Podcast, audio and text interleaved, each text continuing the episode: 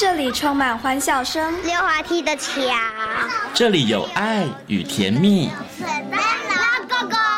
这里有希望和未来。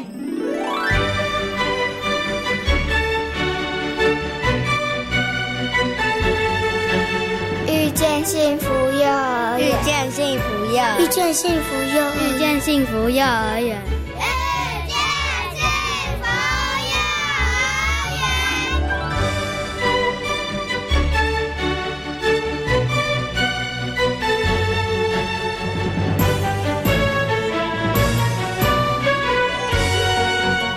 朋友，大家晚安！欢迎大家收听今天的《遇见幸福幼儿园》，我是贤琴。《遇见幸福幼儿园》节目呢，是在每个礼拜四的晚上六点零五分到七点钟，在国立教育广播电台的空中和所有的听众朋友们见面了。在节目当中呢，会为大家介绍全台湾各个县市的非营利幼儿园以及准公共幼儿园。除此之外呢，也会在节目当中跟大家呢一起来分享幼儿教养方面相关的问题哦。那随着台湾的疫情呢稍稍的缓解，所以呢很多的小朋友们也都可以回到学校上课了哈。很多的孩子们很开心哦，因为呢在家两个月的时间，终于可以回到幼儿园里头了。那对于很多的家长来讲呢，嗯，也可以稍稍的喘一口气哦。我相信呢，经过了这一段时间呢，应该让更多的家长会发现，哇，幼儿园的老师真的很不容易，很不简单哦。不过呢，虽然在过去两个月的时间呢，呃，大家呢没有办法。出门去上学，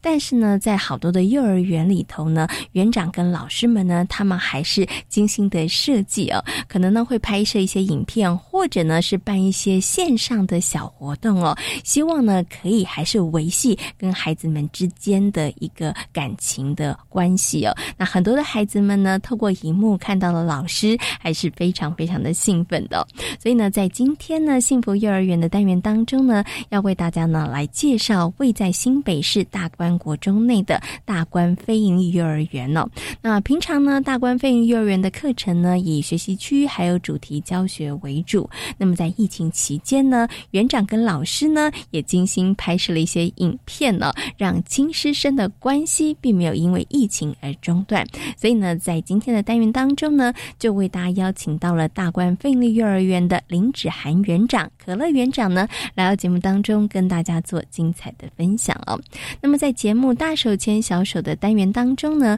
为大家邀请到的是奇威儿童专注力中心的执行长廖生光老师哦，来到节目当中跟大家谈一个呢，嗯，最近大家应该都要很关切的话题哦，就是呢，自从有疫情之后呢，线上上课好像就崛起了。不过呢，对于学龄前的孩子，对于幼儿来说呢，线上上课是不是真的有效呢？如果孩子长期呢，都是用线上课程的方式取代了实体的课程。那么，对于孩子的身心理发展来讲，会不会有一些影响呢？今天呢，光光老师将会跟大家来进行精彩的分享。好，马上呢就来进行节目的第一个单元——大手牵小手。大手牵小手。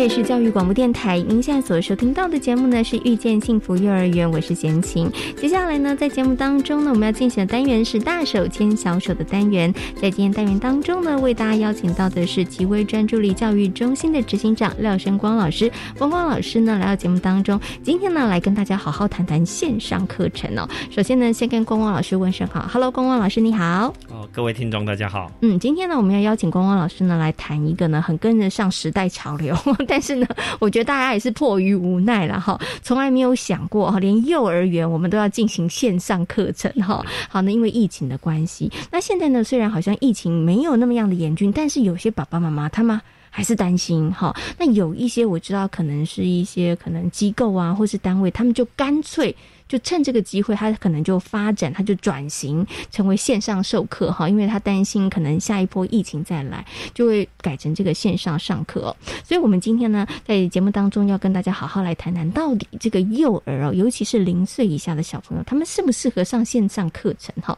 我想呢，是不是可以先这个请问一下光光老师哦，以这个六岁以前的小朋友，他们到底上线上课程到底有没有效啊？我觉得这可能是很多家长或很多老师的疑问。他看起来有效，他好像坐在那里，但是真的可以吗？到底这个线上课程对于幼儿，就是年纪比较小朋友来讲，到底适合吗？哦，呃，主要是讲就是小孩子实际上在这个呃学习的时候，他实际上是呃多感官式的学习啊，他就要手摸到啊，鼻子闻到啊，眼睛看到。它是一种多感官式的学习，哈，那它并比较是呃，并不像是像我们大人，就是我跟大家讲道理，嗯哼，哎，他就可以做。孩子更多的时候是需要靠这个实体去操作的，好，那所以当然讲在这个线上课程跟这个实体课程，好，如果相对而言，当然讲在话，实体课程一定是一定是赢的了，嗯哼，那但是目前来说，算是就是说，呃。呃，因为没有办法，因为疫情的关系，所以就是迫不得已，我们大家就只好用这个线上来维持这个呃防疫的需求哈，所以大家。呃，目前来说，线上课程还是有这个必须。嗯嗯嗯 o k 所以刚刚光光老师讲了，就是如果说疫情真的比较缓解之后，其实还是要对于这个幼儿的小朋友来讲，可能真的还是要实体的课程比较好，对。然后对他们来讲，那个操作做中学那个部分上面是是重要的，因为可能透过荧幕老师这边操作，虽然呢老师说来现在把那个什么放上去。可是这个跟老师有没有在旁边其实有差耶，嗯，对，有的时候老师可以稍微诶搓一下或点一下，说哎要不要往左边往右边一点？可是如果是线上的话，可能这个部分上就没有办法那么及时了。对，因为呃线上课程实际上可能会有一个呃有两个这个限制了，哈，第一个就是小孩子做错的时候没有办法。及时，他对好，那我们就看到他的脸嘛。那他手在干什么？那我们总不能说，妈，那你把镜头再拉下来一点点。是，对，好，那所以等到后来就变成说，不晓得是在上老师的课，呃，不晓得是小孩子在上课，还是他妈妈在上课，哈。嗯，好，那在第一个东西就是说，小孩子的注意力持续时间哈，在四岁以下的小孩子，基本上他在一个活动的持续时间大概就是十分钟左右。嗯嗯那如果我们真的要线上课程，你要叫他看荧幕看的这个十五分钟以上，哈，基本上来说。呃，就算卡通，他都想，他都会转台的。嗯哦，所以这个部分来说，当然还是会有这个限制。嗯哼，OK。好，光光老师刚刚提到的有些限制，比如说孩子的专注力没有那么强，然后再来，其实真的老师比较没有办法及时。反应对好，因为有的时候，因为就算开着镜头，但是我镜头能够看到的，其实那个视角其实是有限的，好对，所以其实没有办法，就像孩子在旁边，然后老师可以及时回应，当然没有办法那么快。可是除了我们刚刚讲的这个有些限制之外啊，那以线上上课来说的话，当然这是因为疫情下大家不得不发展出来的一种可能教学或是上课的方式，但是。小朋友，那有一些家长会觉得说，那幼儿园的小朋友，哎，那没关系啦。那既然在家里呢，那老师也不要那么认真，我们就不用上课啦。就是幼儿园也不要上什么线上课程啦。可是想请问一下光光老师哦，以幼儿园的小朋友来讲，老师们真的需不需要？安排这个线上的课程给小朋友来上课呢？哦，我觉得可以分成两个部分啊，一种是录影片的形式，嗯哼，好，录影片形式有点像教他，比如说，哎，小朋友，我们今天要唱一首歌哦，然后呢，我们今天就是一样唱这首歌，那就是可能这个星期，我们就请妈妈每天都要放这首歌，然后我们让他小孩子因为多看这些东西，反复的，哦，或者是随机的，有时候就看。哎，让他学会一首歌，那同样的，他还是可以得到学习的效果。好，那这是第一个是，那但是实际上除了这个录影的课程之外呢，哎，这个呃实体的线上课就是有点像直播。好，实际上直播对于孩子来说，与其说上课，好，不如是一个我们讲说是呃。两个作用哈，第一个就是让孩子晓得就是要规律的生活作息，因为老师现在该做什么了。哦，小孩子听到老师有看你，他就马上就会醒了。好，好，所以这个反而第一个作用是这个规律作息，第二个实际上是社交的需求。嗯，啊，社交的需求就是说，实际上每一个人都希望被人家记住。好，对不对？今天放假了，然后呢，回去学校了，没人记得你叫什么名字哦，那个真的是。很难过，对对对对，突然大家都忘记你叫谁，那个那讲出来好像自己不存在一样。好，那同样的，在这个疫情期间的时候，放假的时候，哎，实际上呢，小孩子呃，老师打电话过来，或者是他看到老师啊，他就会觉得啊，老师记得我，你看，然后老师他又问你说，那你有没有乖？他说我有乖，哦，那小孩子就非常的开心。好，所以像对孩子来说，那个是被记住的一个需求。好，所以实际上反而是呃线上呃开直播。哎，然后这时候你会发现，他最兴奋的东西不只是看到老师，还有看到他最好的朋友。是 哦，他一直很想要偷偷跟他讲话。哦，所以实际上反而是线上的需求的那个部分满足。虽然我们被隔离了，好，但是呢，我们还互相记得，然后我们互相惦记着对方，这个东西对孩子来说反而是更重要。哦，所以其实当然啦。像刚刚光光老师说，如果一个影片重复的看，那其实孩子还是可以学到一些东西，比如说这首歌谣，好，或者老师讲这个故事，哈，那小孩子可能反复的听，孩子其实会记住。可是更重要的事情是，哎，虽然他在家里面，但是他还是有那种可能仪式的感觉，就是哎。这个时间到了，我好像应该要上课，好，而且其实我我其实是有老师，我其实是有同学的，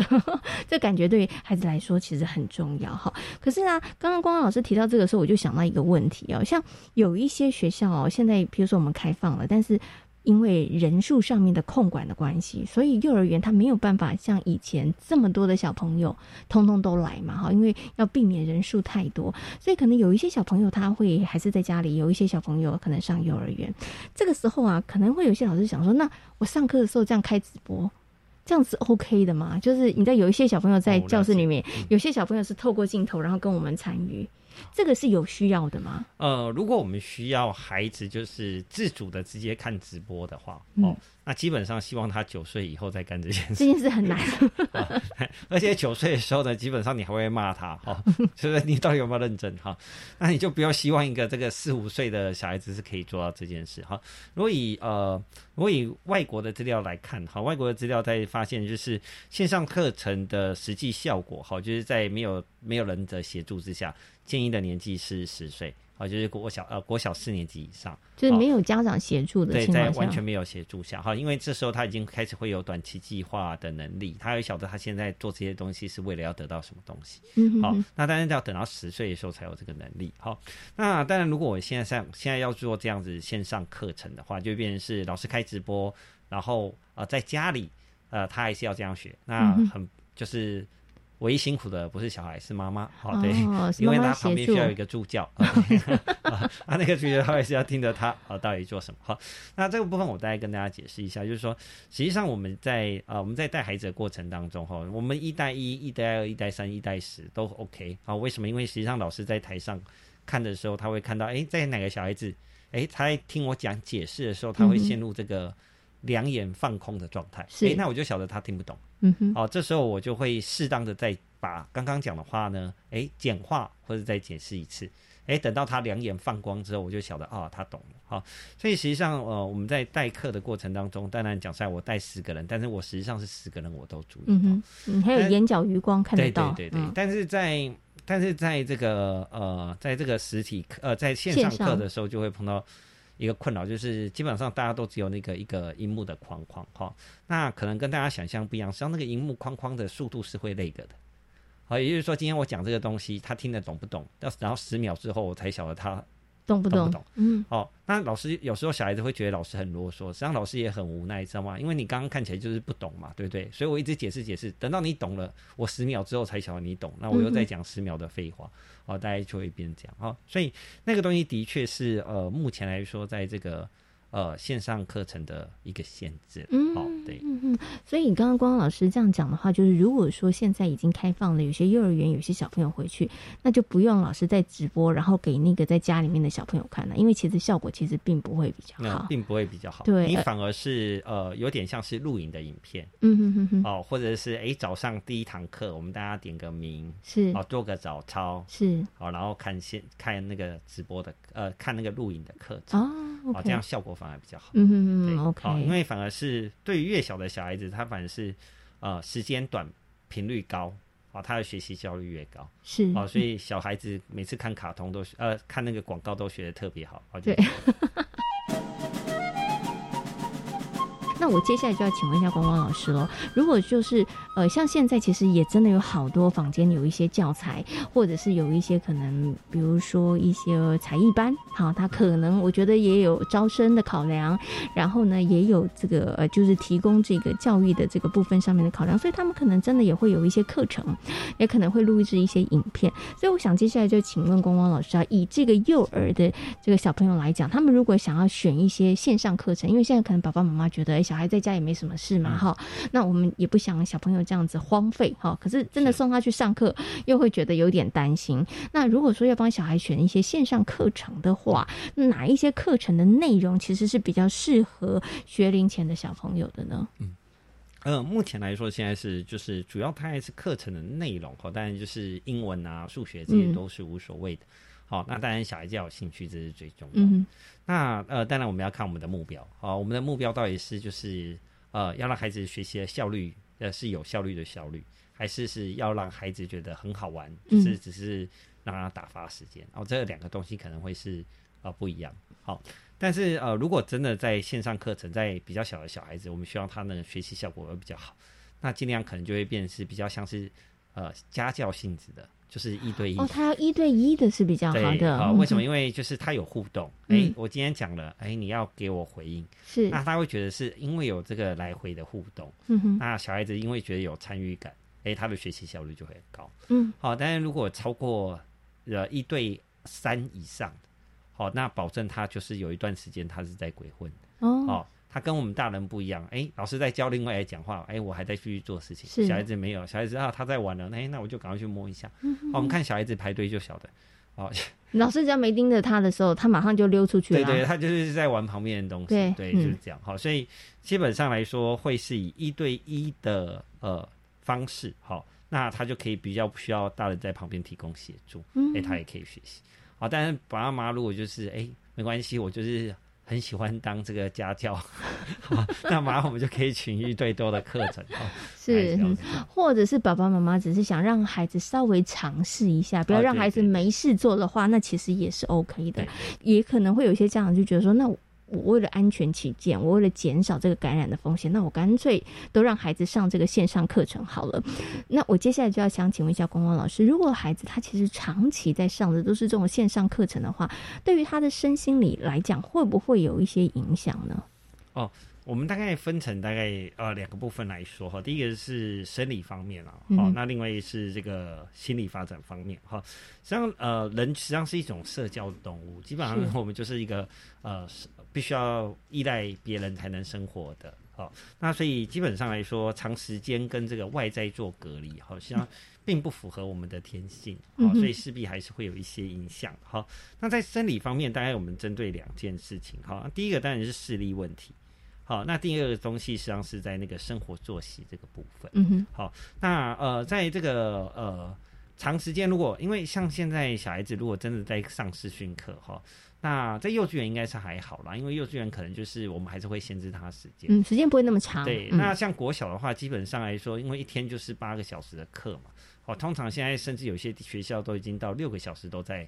都在上线上课哈，那四个小时直播，两个小时的。呃，录影课，好，那六个小时，好，实际上我们都会建议小孩子，就是一天如果看三 C 产品，就是看电视的时间呢，绝对不能超过三个小时，嗯，好，要不然就会很容易造成视力的问题。好，那呃，现在幼稚园小孩子虽然虽然他呃，就是他现在上线上课程，可能一天大概就只有一个半小时，就是一个半小时而已，但是其他时间呢，哎，妈妈也觉得拿他没办法，嗯，他还是继续在线上玩，对对，他他呃。他虽然没有上线上课程，但他他还是在看挂在线上，对对对 对，他还是挂在线上哈。所以目前现在比较麻烦就是实力问题哈。那这一批虽然只有短短的七十天的时间哈，但是相信台湾这个。呃，近视的人口应该是增加不少。对，眼科医生可能这个客量会多一点点。对对。但是眼科医师现在也没办法，因为他也不能给你点散瞳，因为点了你就没办法看电视。哈，这也真的是很为难。所以第一个其实会影响到孩子，绝对会是视力的关系。对，那所以呢，视力我们大家都说，哎，视力就是看三十分钟，一定要休息五分钟嘛。但现在问题是线上课程其实没有这样的安排，对，没这样的安排。好，那还是希望大家如果在安排上，还是尽量就是让他看三十分钟，可以休息个十分钟。嗯，而且有的时候啊，可能比如说像这个国小、国中、高中，老师可能出的作业还是要在线上做。对对，所以他其实下了课之后，他其实还是就是我们刚刚讲要挂在线上。对对对，所以目前最要最重要的风险还是这个视力问题。嗯哼，好，那呃，在第二个东西实际上是这个生活作息。哦，因为呃，除了直播之外，实际上呃，像预录的课程，基本上来说就是他想哪时候上就哪时候上。嗯，啊，实际上的线上课程最大的优势实际上是，这样啊，就是它可以随时看，嗯，哦，然后反复看，是，哦，对对，然后还可以分段看，嗯，好，所以呢，线上课程的优势反正就是我我可以自己选我方便的时间，哎，我哪时候比较专心我就怎么做。好，那呃，但是我们现在线上课程刚好是颠倒，我们现在线上课程主要是用来是叫人家起床。是，所以哎，这个好像跟这个线上课程当初设计的这个目标是不太一样的，不太一样。好，那但是我们也不能否认一件事，就是如果我们长时间没有出门的话。哦，然后等你家又没有阳台的话，那基本上 你真的不知道那个寒暑寒尽不知年，这真的会这样哎，真的什么时候是白天，什么时候晚上会搞不清楚。像我女儿两个女儿前天才在吵架，就是今天到底是礼拜几还是八月三号？刚刚吵了老半天。是因为平常如果需要上课，然后有周末假日的时候，你就会知道啊，今天是礼拜五，明天放假。对不对？可是如果都在家里，其实你真的会搞不清楚。对，那个作息会真的会乱掉。好，所以呃，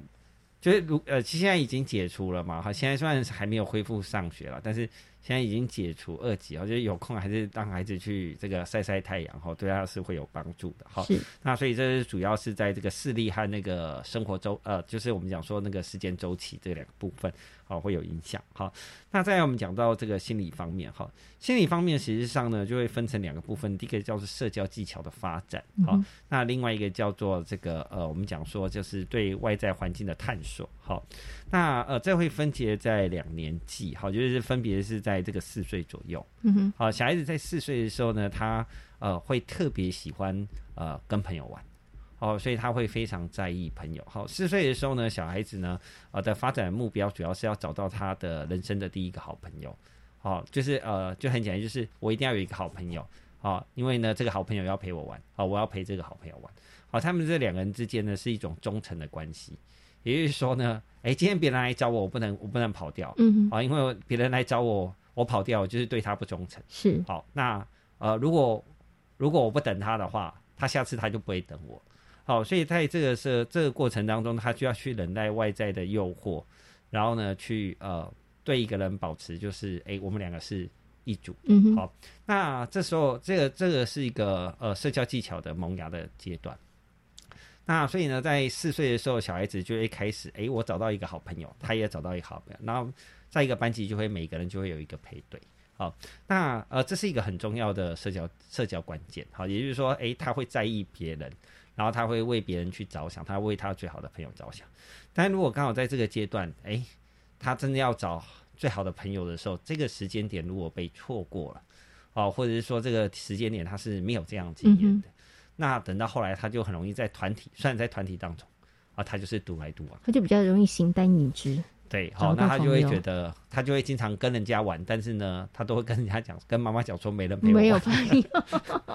我要我都都跟别人玩，但他没有朋友哦，大概就是这样。好，那呃，这是这是第一个社交技巧了。对，好，在社交技巧，好，所以目前然后再一个东西就是在两岁，嗯哼，好，在两岁的时候，呃，我们在四岁的时候，我们会特别想要出门了，嗯，哦，特别想要出去，好，在四岁。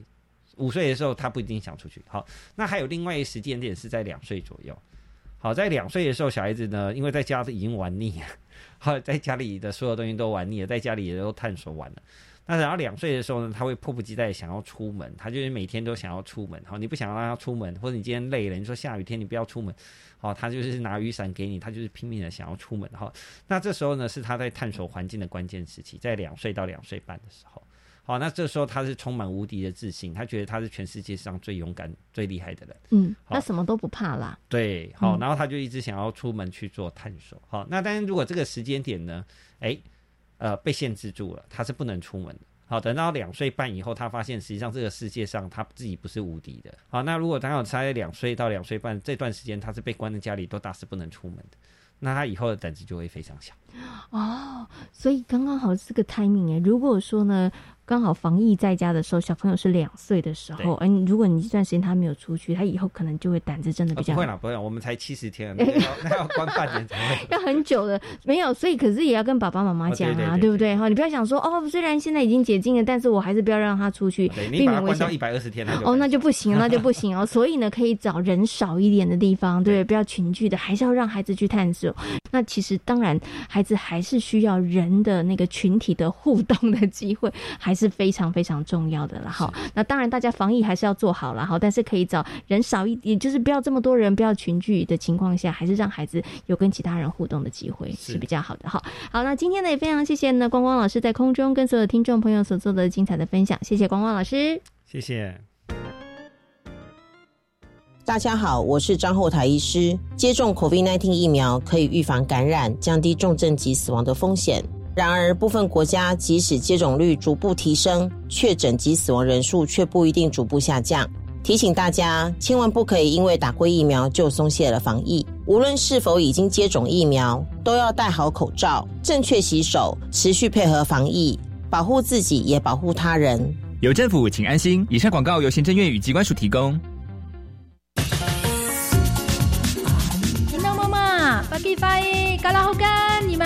干么？阿公阿妈、伯父们，你们中午都做些什么事情呢？当然是轻轻松松、快快乐乐。认识原住民，当然就要锁定每个礼拜一到礼拜五中午的一点到两点。您的好朋友台湾族的小菜、阿美族的几何联合为你所服务的有缘来相会，等你哟。疫情已经降为二级了。我可以安心让我家宝贝去幼儿园上课了吗？可以哦，但是要注意，你所选的幼儿园必须有百分之八十以上的老师以及工作人员完成了疫苗接种才能开园哦。而课程、游戏、用餐、午睡都必须要分流管制。另外呢，幼儿在入园前以及用餐前后，还有离园之后，都必须要清洁消毒，没有办法保持通风的空间不得开放。以上广告由教育部提供。大家好，我们是台湾弦乐团，我们都在教育广播电台。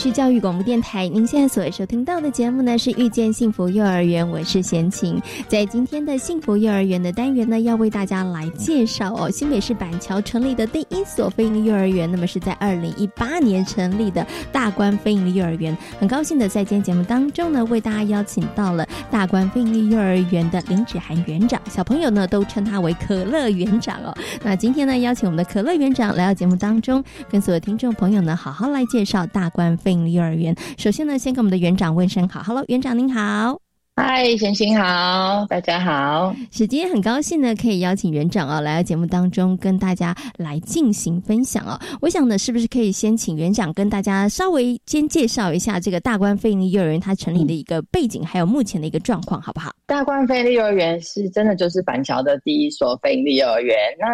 当初我们会来到大关国中，也是因为，呃，其实我们在呃学会在我们的呃大关的附近，其实是有一个公共托育中心。对，那公共托育中心的小孩，其实呃那时候我们也刚好成立了快两。两年，对，快两年。那所以孩子也长大了。那我也带了，就是第一批我们比较稳定的老师，然后加上这这些孩子，那我们就就准备就是预就是投入了这呃大馆这边这样。那也很幸运啦，就是很幸运的话，就是我们真的也有标到大馆非营利幼儿园。对，那其实这里就是一个很很棒的场地，很棒的场地，因为我们邻我们在大关国中里面，那隔壁就是大关国小，所以我们真的拥有。一一块很漂亮的场地。对，真的很幸运。嗯，OK，好，所以刚刚其实啊，园长有提到了，我们这个承接的协会呢，就是社团法人新北市的中华国际婴幼儿发展学会哈。那原来呢，我们可能比较琢磨比较多的是在托育中心哈，然后后来呢，我们也开始投入到这个非营利幼儿园。那刚刚园长有提到了，哎，其实您本来在这个托育中心里头，然后小朋友呢比较大了，要在幼儿园，是不是那时候家长有说，哎，请问一下可乐老师，我们小孩到底要去哪里？可乐老师不晓得。要带他们去哪里，那我们就直接自己来搞一个非营利幼儿园，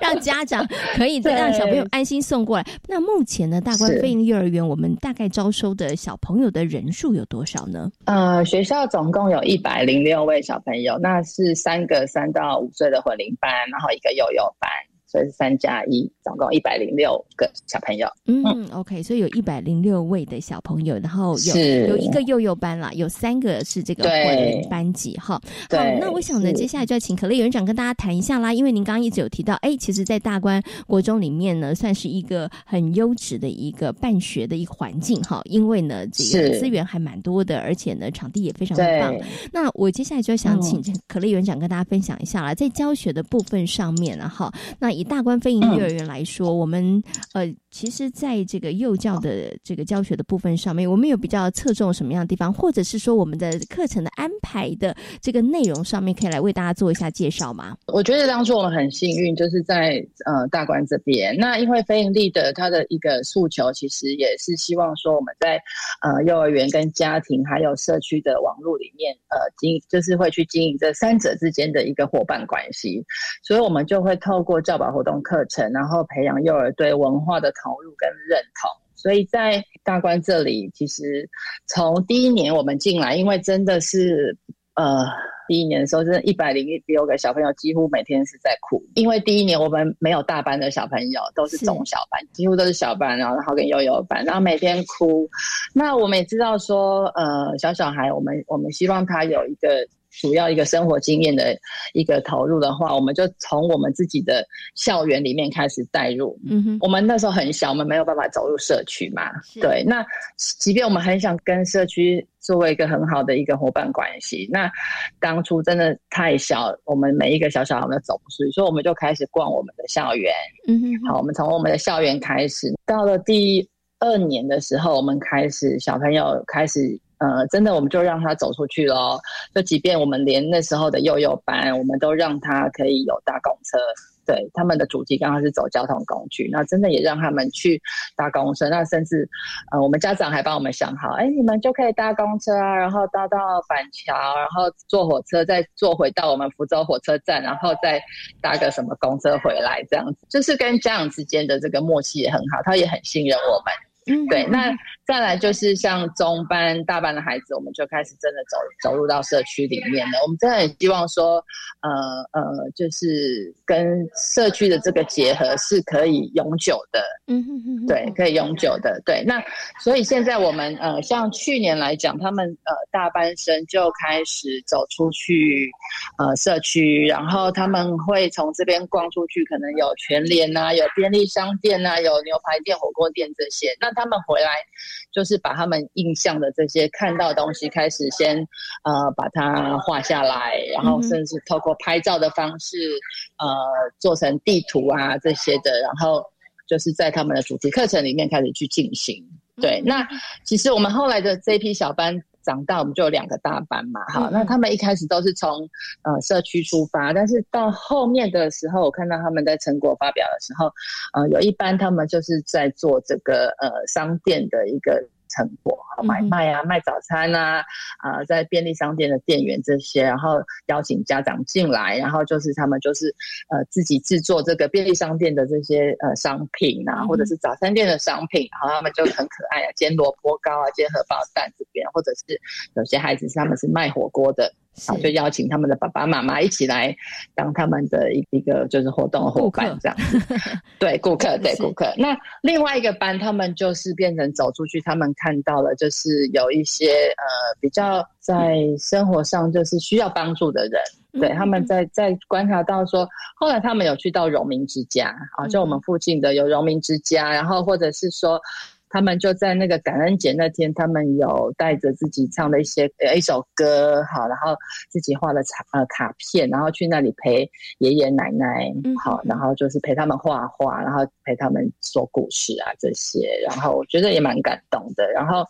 再就是他们也看到社区里面有呃里长这边他们有做资源回收，然后就是关关关爱我们的社区啦，对，然后就。就是有在做呃社区的这个清洁上面的一个服务。这样，我刚刚讲到说有就是老人家的这个部分，我觉得也是还蛮感动。就是我们其实，在第一年我有观察到，应该是说那个代间的教养还蛮多的，就是隔代的这个就阿公阿妈来接小朋友的人数还蛮多的。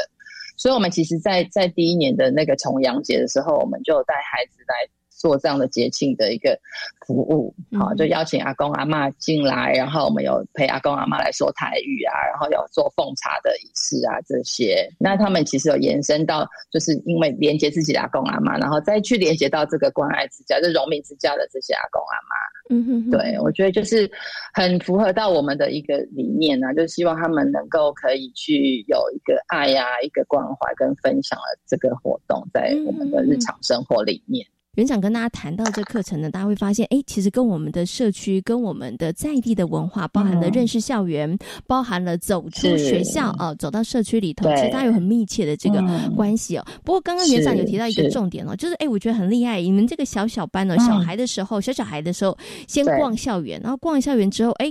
再来比较适应了，比较 OK 了，那他们其实就可以走出去，走到社区。刚刚你有提到，在家长在这个部分上面，其实也是。蛮认同的，而且提供了一些这个协助哈，所以我在这个部分上，我想要请这个园长跟大家分享一下，你们做了什么事情吗？所以让让这个家长他其实可以在这个部分上面，其实他们可以成为一个很棒的助理，然后让你们在推动这样的课程或是带孩子去探索的过程里头，他们也可以成为一个很棒的这个帮手呢。对，你们在家长这个部分上面有做了哪些的努力吗？嗯，是。是有的，因为其实我我那时候很感动，就是我第一届的新生说明会是全部都到场，只有一位孩子我很记得，一位孩子因为他们家里出国，嗯，所以他没有来，所以等于是一百零六，我们呃总 total 人数是一零六嘛，但是来参加的人数就是有一百零五位。小朋友家长，他真的很不容易。我我觉得真的很感动。对，那那我就是在在开学前，我就一定要要做这件事，是希望可以先拉近老师就亲师生的关系。我觉得亲师生的关系一直在我我这个从小到大这个这个这个幼儿园生活里面，我觉得这是非常重要的。对我一直常跟家长说，这个我们很喜欢热情参与的家长。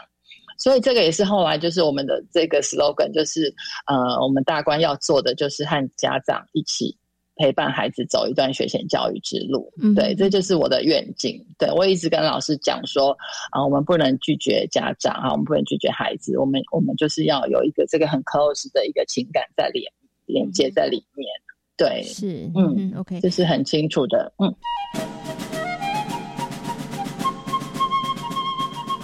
OK，所以这个也算是一个目标啦。所以呢，也一路上往往往这个目标前进哦。像刚刚园长提到，哎，我觉得真的很不容易，一百零六位小朋友，然后一百零六个这个家庭，哦，可以有一百零五个零五个全员到齐，我觉得这应该是破纪录吧？这真的是 非常非常不容易的事情。对，我也觉得蛮骄傲的。哎，那也就表示这些家长们，他们对于自己的孩子在大关飞营利幼儿园成长这件事情，他们是重视的。对，所以他们来参，所以他们来参与这个家长的这个说明会哈。可是之后，想请问一下园长，我们有用了一些什么样的方法或是策略哦，让这个热情啊，让家长呢对于这个幼儿园的热情，或是对于孩子在幼儿园里头学习的这个关注度不减？你们是不是还会有一些其他方法？比如说，可能透过了一些呃创创造一些机会啦，或者是说安排一些活动，让家长也可以参与这个幼儿园的一些课程的进行。对，其实我们第一次办全员训的活动，其实是在呃一一年的那个万圣节，虽然它是外国人的节日，但是我我不知道，因为我那一天的出席率真的是有时也从八月到呃万圣节是十月三十，就是十月十月底嘛，那一天又创造了另外一个奇迹，就是全员到齐。但那天我们原本只是要做那个班内，就是等于是园内的活动，不一定就是家长可以不用参与，因为那天不是。对，那天不是假日，但我没有想到家长这么热情哎，就是家长说那我们可以来嘛，我们就说好啊，就就只有说可以来嘛，好，嗯哼哼，就这样子。然后那天的出席率真的是从八月开学到就十月底那天又创造了另外一个新的记录，是全员到齐。然后当然不是每一个家庭的家长都有来，但是也真的是，哇，我们那个场地真的塞得满满的。对，就是我觉得家长他他想要知道孩子在学校发生的状况嘛，好，他的一些学习也好，或者是日常的生活也好，所以我一直是用很开放的心，就是只要家长愿意进来，我们就就让他来参与。嗯，对，对，就是包括连连第一年，我们说就突然觉得说，哎，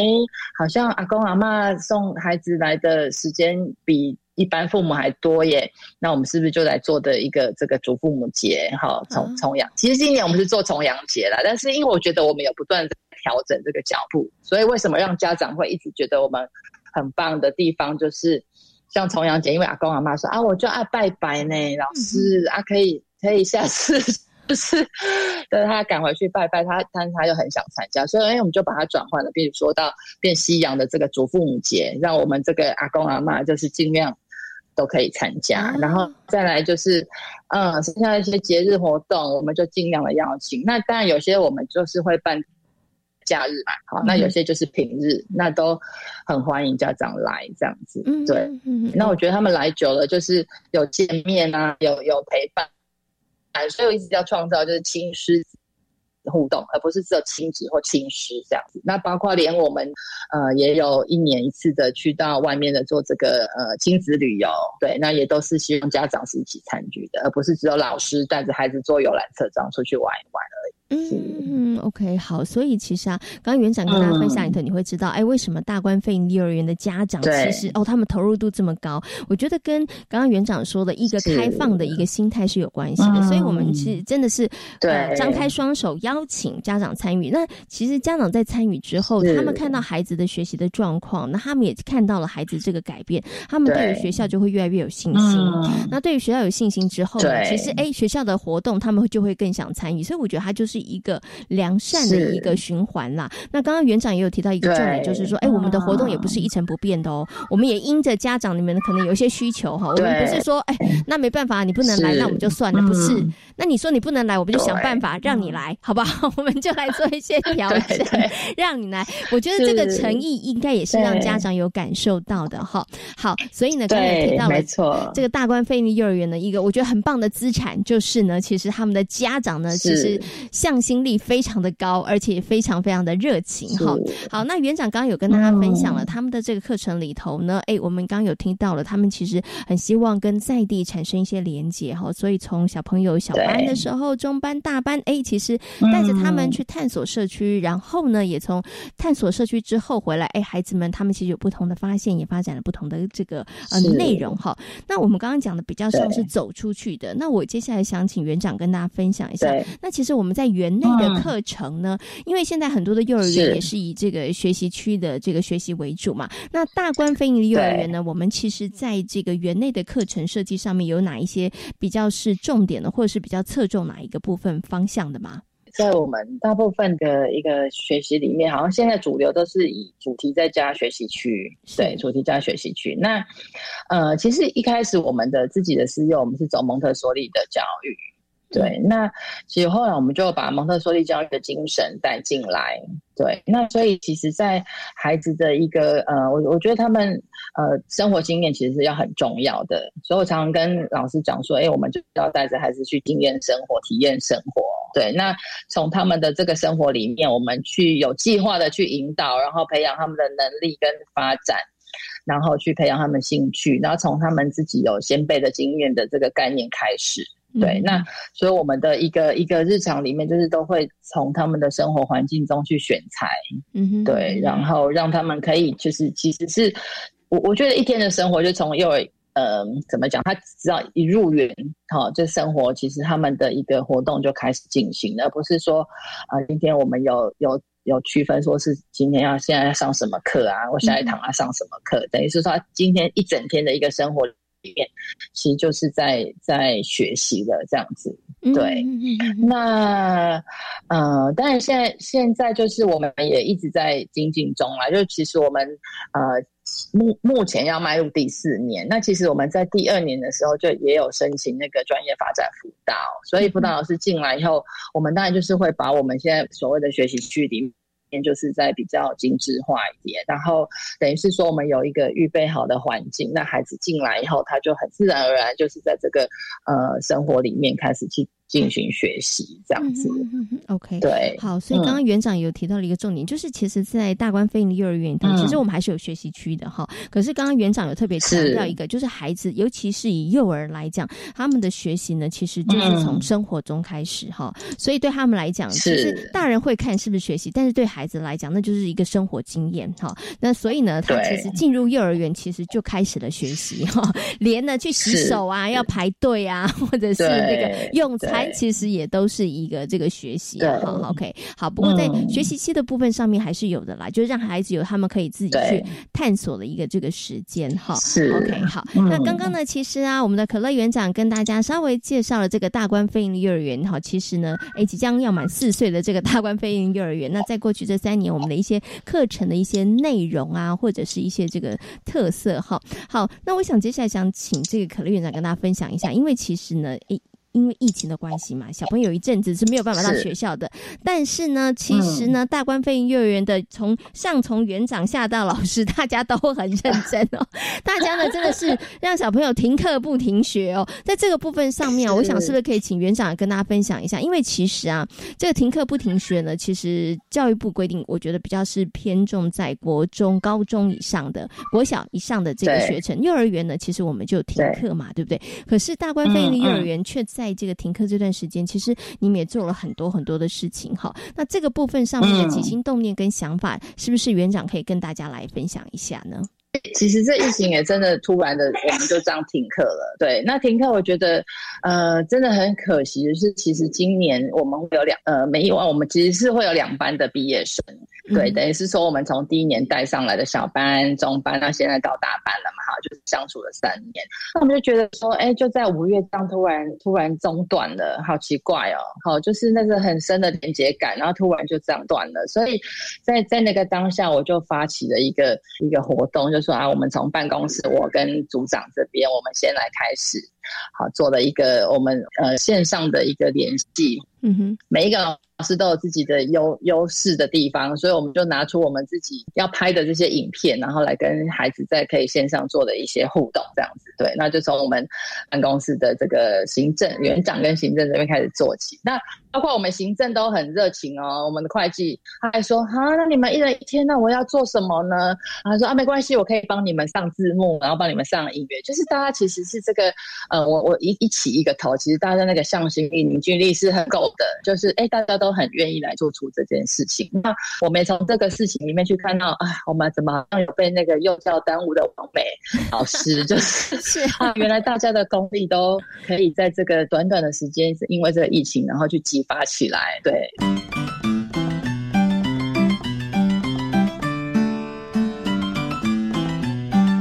个真的很厉害哦！大家呢说有机会的话也可以看看啊，因为他这个拍成了影片，那其实呢在线上在我们的粉丝团里面都有，真的有很多被这个幼教老师耽误的王美哈，但他们都出道了，好不好？因为疫情关系，他们都出道了。但是啊，刚刚园长我觉得真的很棒，是我觉得。可乐园长很厉害的一点呢，他真的是以身作则哎，因为贤琴之前有看过其他的园，哎，大大部分都是老师们，他们其实也真的希望可以在疫情的期间跟孩子还是有个连结，所以他们会拍一些影片哈。但是呢，在大关飞利幼儿园是我们的可乐园园长自己先，知道先做表率，我先 我先呢跟小朋友来互动，我觉得也可能因为这样子的一个精神呢，让老师们真的是哎，绝对不能输给园长啊，对不对？园长这么厉害，所以老师们。你拿出自己的看家本事，因为嗯，我其实一直很想鼓励我自己的老师，那其实包括鼓励他们，好像也在鼓励我我自己。因为其实我我我虽然讲说我从小在幼儿园长大，但是我小时候如果回想起来，我很像是一个自闭症的小孩。我在小学四年级以前，我是不太说话的。对，那那包括就是说，在这个成长过程中，我为什么一直要去？带着我的老师一起去陪伴孩子，还有甚至说陪伴我们家长一起来，呃，参与孩子的生活。这个就是我，我觉得是从小的这个生活历练，一直引发来我做这件事情。所以，我们我我一直很希望说，我们陪着孩子去生活，然后陪着他们一起去相处。嗯，然后当然要去感受哈，在感受我们的生活，然后再来他们可以去创造，然后然后可以学习沟通跟表达，我觉得这很重要，就是这个时代需要做这些努力。对，然后以至于说他们拥有了这些这些条件以后，他们可以勇敢的去追梦，所以是很鼓励说，包括我自己这样成长历程，然后希望带着我这群老师，然后跟我的家长一起把孩子说从这个世代里面，他们可以去真的是真的就像我讲的去经验生活，然后会相处，会感受，然后会表达。这样子，然后真的到他们现在大了，可以去追梦这样。嗯嗯嗯，OK。所以我觉得，真的从事幼教工作的人，那个真的打从心底里头，真的是很爱孩子的哈。所以即使呢，在停停课的这段期间之内，其实想的还是说我能够为孩子做些什么，我能够再多做点什么，让我的孩子们，让这些孩子们，他们其实可以生活的更好，学习的能够更好。对，我觉得这个是我们的幼教人员这些原。园长老师们让大家觉得非常非常感动的地方的哈，好，那我想最后呢，想请我们的可乐园长跟大家来分享一下啦，就是呢，大关费力幼儿园呢，我们从二零一八年的时候成立，哇，已经要迈入第四年了，四岁生日要到了哈。我想呢，对，接下来呢，其实呢，大关费力幼儿园经过前面的从刚开始的，我觉得可能是这个探索、摸索、磨合哈，到这个步上轨道哈。那接下来我们其实有什么样子的一个目标，或者是我们。我们在教学上面呢，或者是课程上面，想要再往哪个方向继续的精进呢？OK，好，就正如我刚刚讲，其实我们今年呃有要去参加这个呃幼教之光的一个整选，就是希望说，真的我们这个在地的一个一个。呃，教学的活动可以一直持续下去。对，就是如同我们今年四月的时候，我们有办了一场那个青狮子的一个呃运动会。嗯，那我们就邀请了我们第一届的毕业生回来。是，好，我们第一届的毕业生一起来参加我们这样青狮子的一个活动。所以这样的一个循环活动，我希望能够长长久久的持续下去。所以。我们跟之前毕业生的家长，我们也有成立那个呃赖的官方群组，嗯，好，那让他们加在里面，那我们就一直是有这样子的以前的，像我们办园游会，好办这个运动会，我都希望他们可以再回来的参加，然后把他们的一个呃呃，就是我们这样的一个精神再传承下去，对，所以这样其实跟孩子他们回来很开心。是对，很开心，就说哎，我们还记得他们，然后可以一起来呃享用这样学校的资源。那包括就是说，除我们自己的自己的孩子毕业生之外呢，其实我们每一次的活动都会透过里长，或者是我们会去全联张贴海报啊，这些邀请我们的社区的家长的孩子是一起来参与这样子的活动的。嗯对，我就希望说，真的是我们的一个一个宗旨，就是希望我们的孩子可以爱人爱己。然后乐于关怀，跟呃呃。勇于分享这样子，嗯嗯，OK，好，希望你们的孩子可以爱人爱己，然后呢，勇于这个关怀哈，应该说 主动关怀，主动关怀，然后乐于分享，对，OK，好。不过从刚刚园长跟大家分享的，你会发现，哎，其实是。这个在大关毕业的孩子呢，我们希望虽然你毕业了，但是呢，跟我们的感情还是可以呢，这个连接的很深的哈，所以，哎，有活动还是邀请你回来参与。那当然，在这个教学的部分上面。希望我们的老师可以越来越精进哈，所以呢，园长又帮大家定了一个目标哦，我们要去参加比赛，对不对？希望呢，老师们大家我们可以继续的努力哈，因为呢，我觉得在这个课程上面的精进，对于孩子来讲，那也就是另外一个收获了，也希望对我们的孩子有更大的帮助哦。好，那今天呢，也非常感谢大关非营利幼儿园的园长林芷涵园长、可乐园长在空中跟大家所做的精彩的分享，谢谢园长，谢谢，谢谢，谢谢。在今天幸福幼儿园的节目当中呢，为大家邀请到了廖生光老师，光光老师呢来到节目当中哦，跟大家呢讨论到了线上课程对于幼儿的影响哈。那因为疫情的关系，所以真的没有办法，大家呢可能有些课程是需要利用线上的方式来进行。不过呢，今天光光老师也有提醒了，如果呢太长期或是太大量的线上课程，对于孩子的身心理发展来说，还是会造成一些影响的。那这个。部分上面呢，也是要提醒所有的听众朋友、所有的爸爸妈妈们要特别注意的。另外呢，在今天节目当中呢，也跟大家呢介绍了位在新北市的大关非营幼儿园，邀请到可乐园长林芷涵园长来到节目当中跟大家所做精彩的分享哦。今天节目呢进行到这里，要跟所有的听众朋友们说声再会了。感谢大家今天的收听，也祝福大家每天都平安、健康、快乐。我们下周同一时间空中再会，拜拜。